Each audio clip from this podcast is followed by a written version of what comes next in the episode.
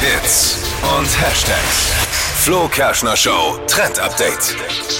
Lebensmittel retten ist ja gerade voll im Trend und das ist auch ein guter Trend, finde ich. Und ist auch super gut für unsere Umwelt. Und Lidl macht da jetzt mit. Da gibt's bald Papiertüten voll mit Obst und Gemüse zu einem günstigen Preis. Und das sind dann eben Lebensmittel, die so optische Mängel haben, aber noch genießbar sind. Also Ja, wie ich nach dem Aufstehen.